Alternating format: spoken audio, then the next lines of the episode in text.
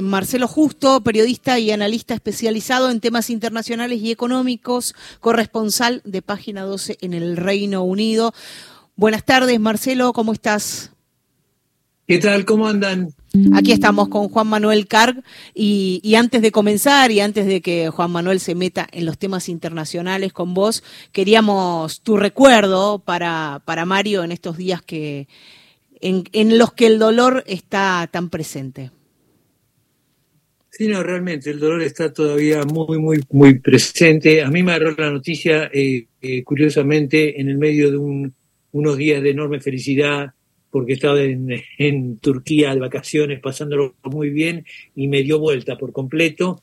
Y todavía, ahora que ya regresé a Londres, este, todavía no salgo del estupor. Y sí, tengo un recuerdo, digamos, permanente de, de, de, de Mario, lo conocí en los 90, este, en página 12, trabajando juntos con temas, porque él siempre estaba muy, muy empapado también de todo lo internacional, era el editor además en ese momento del, del diario, este, y después ya nos hicimos todo esa, ese vínculo periodístico, se transformó también en un vínculo este, amistoso, futbolero, por los dos éramos gallinas, como decía él, este, de River, y, este, y en un contacto permanente este, que había que por la distancia era a través de WhatsApp. Y, curiosamente lo primero que se me ocurrió hacer en la desazón cuando escuché la noticia, cuando la vi por primera vez, fue mandarle un WhatsApp. Sabía que estaba muerto, pero le, le, le tuve que mandar un WhatsApp porque era el modo en que nos comunicábamos y que, y que bueno, que seguía de algún modo. Marcelo, ¿cómo estás? Eh, Juan Manuel te saluda. Eh, ya, ya, metiéndonos un poco en, eh, por ahí en la coyuntura política, eh, bueno, vos estás en un país donde existió el ascenso de una figura en su momento muy típica, ¿no? De, como, como con Boris Johnson, muy peculiar, muy particular, que en su momento algunos enhebraron con algunas similitudes con Donald Trump en los Estados Unidos de América. Luego surge en Brasil Jair Mesías Bolsonaro. Tu análisis internacional, ¿ves alguna similitud?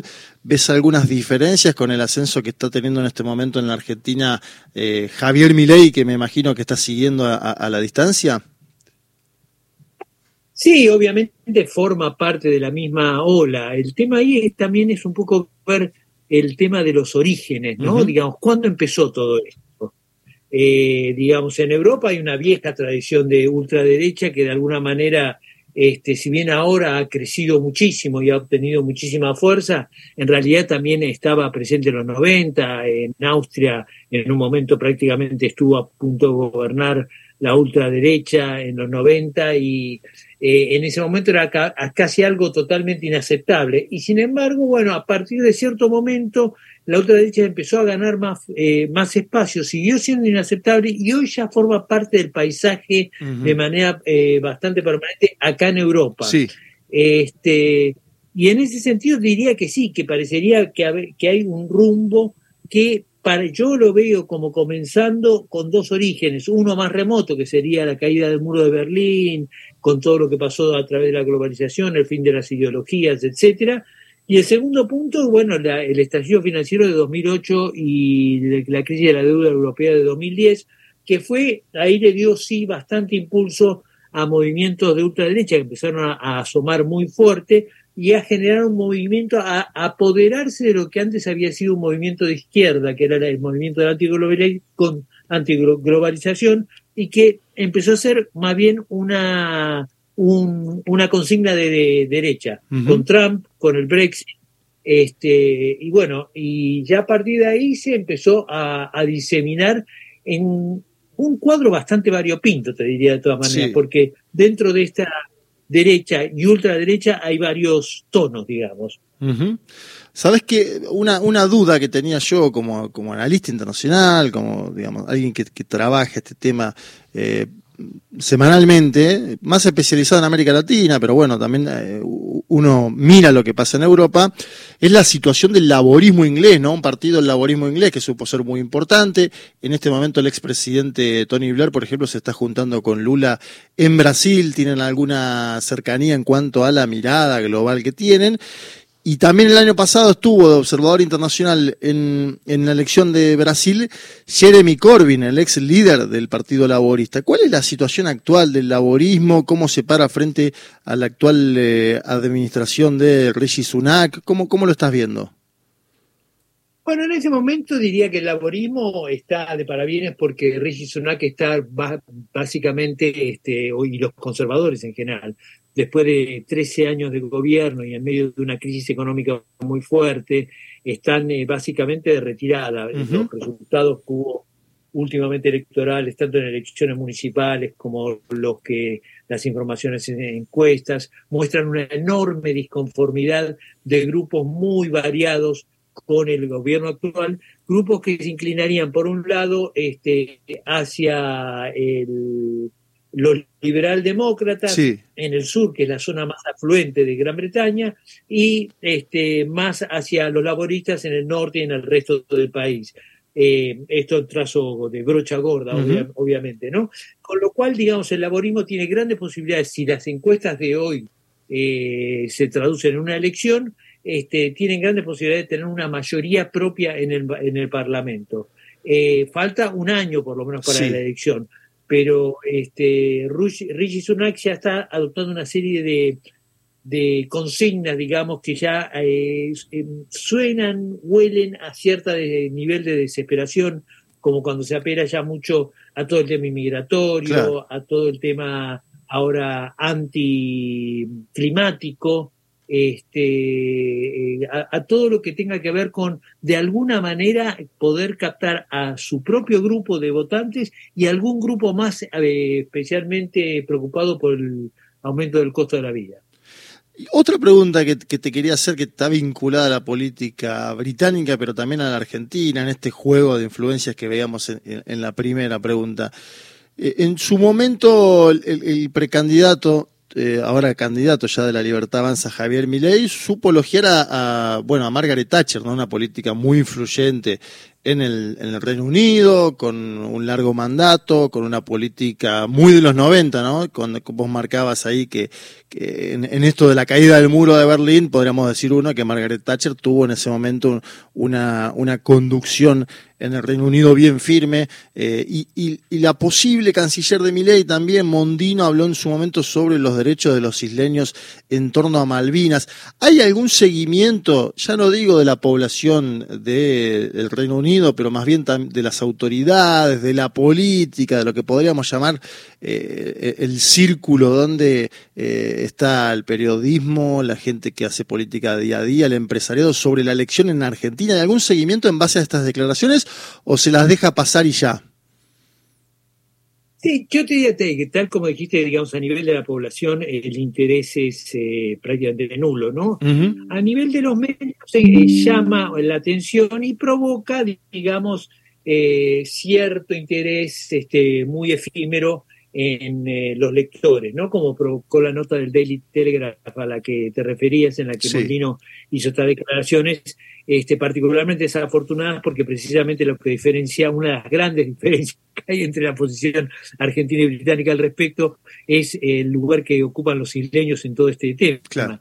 Y bueno, para, para, los, para los británicos eh, la, la frase este, los derechos de los isleños es clave, mientras que para la posición diplomática argentina los intereses de los isleños es clave. Bueno, y ahí este, obviamente este, eh, Mondino habló como si, eh, como si hablara una, una británica. Ahora, en cuanto al interés que puede haber en círculos políticos, sí en cuanto a eh, que el personaje es un poco, digamos, por ser eh, eh, tan estrambótico, este, causa mucha, digamos, causa bastante curiosidad, interés. Recientemente el The Economist, el semanario británico The Economist, que es, bueno, una, una de las voces más fuertes, digamos, a nivel internacional de, de la derecha, este, lo entrevistó, hizo una entrevista de tres horas con con ley y bueno, y dio su propio veredicto. Y dentro de su propio veredicto decía, sí, efectivamente hay muchas de las ideas que tiene ley que eh, pueden gustarle a, un semanario como el nuestro, como el de Economist, pero eh, básicamente es un tipo totalmente autoritario que sería absolutamente desastroso para la Argentina. Entonces, produce eh, interés en, tanto forma parte de esta tendencia de la que venimos hablando, de esta tendencia mundial, de este corrimiento de la agenda hacia la derecha, este, pero este, al mismo tiempo, eh, porque eh, al ser tan estrambótico, este, bueno, quedan como unidos más bien a figuras como Bolsonaro que quedaron como muy desprestigiadas en todos estos años. Y diría que incluso lo, sobre, puede, lo puede sobrepasar a, Bolsonaro en cuanto a una mala imagen si es que este, llegara a la presidencia.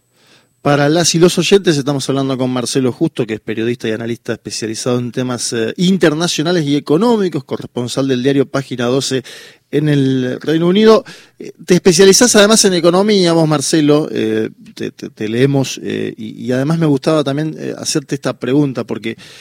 Claro, en la Argentina se está pensando, la, oposición política, y particularmente la Libertad Avanza, Javier Milei, en eh, un tema de política tributaria que yo veo, si se quiere, desanclado de lo que se está pensando en el mundo. No sé, por ejemplo, eh, en Brasil mismo, acá cerca, Lula está llevando adelante una nueva política tributaria con el sector más acaudalado de la sociedad.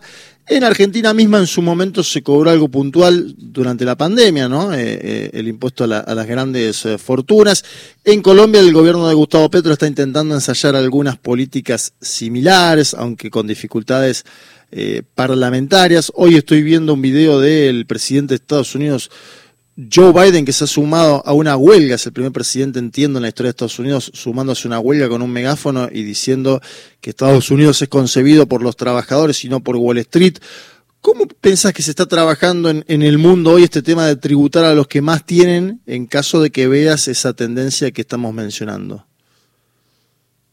Sí, no, esa tendencia existe. Quiero mencionar también, digamos, que yo conduzco un programa de radio y de podcast que se llama Justicia Impositiva, que lo financia la Tax Justice Network, la red de justicia fiscal, que fue la primera organización que este, realmente este, comenzó a hablar de este tema a nivel público en el 2003, cuando se fundó este, y a traer este tema como más a la palestra, pues en ese momento prácticamente nadie hablaba de los impuestos. Hoy todo el mundo habla de los impuestos. Eso ya es un cambio radical enorme, porque antes el tema impositivo parecía una cosa de tributaristas, de gente especialista, de gente que hacía contadores, pero no este, algo que podría interesar al público, a la gente de a pie. Hoy en día, en cambio, es un tema este, que está en la agenda pública eh, en todos, en, diría en, la mayoría de los países.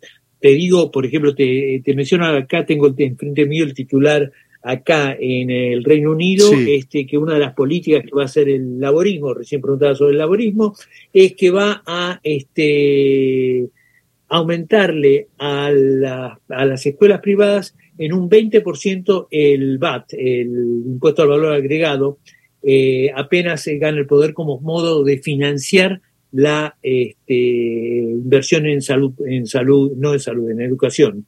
este, y bueno, eh, eh, ese por el lado laborista, mientras por el lado eh, conservador se están trazando líneas muy divisorias, muy claras en torno al tema impositivo, porque el tema impositivo también tiene un impacto directo en el tema de la justicia social.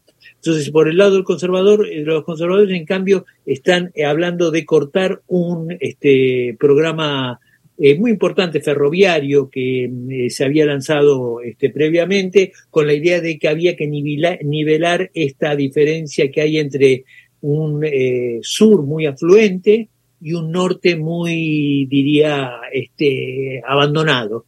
Entonces, precisamente se quería hacer una gran inversión ferroviaria en el norte para interconectarlo, etcétera, etcétera. Y ahora con el tema de la pandemia, con el tema del déficit fiscal, los conservadores están este, tratando de dar marcha atrás con ese, e, con ese tema porque dicen que el costo fiscal es muy alto.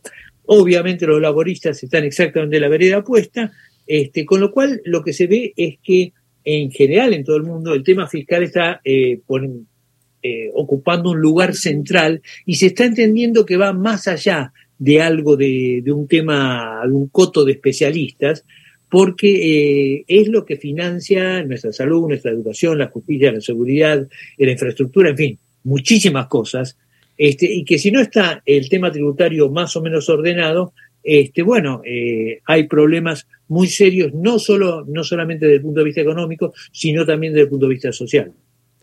Marcelo, te agradecemos por, por esta comunicación, por tu recuerdo y, también eh, por toda esta data que tiraste en esta apertura de gente de a pie. Bueno, yo les agradezco muchísimo y muchísimas gracias también por darme esta oportunidad de volverlo a saludar a, a Mario y ya comunicarme no solo por WhatsApp, sino también por su radio. Era Marcelo Justo, periodista y analista especializado en temas internacionales y económicos, corresponsal de Página 12 en el Reino Unido. Gente de a pie. Hasta las 17.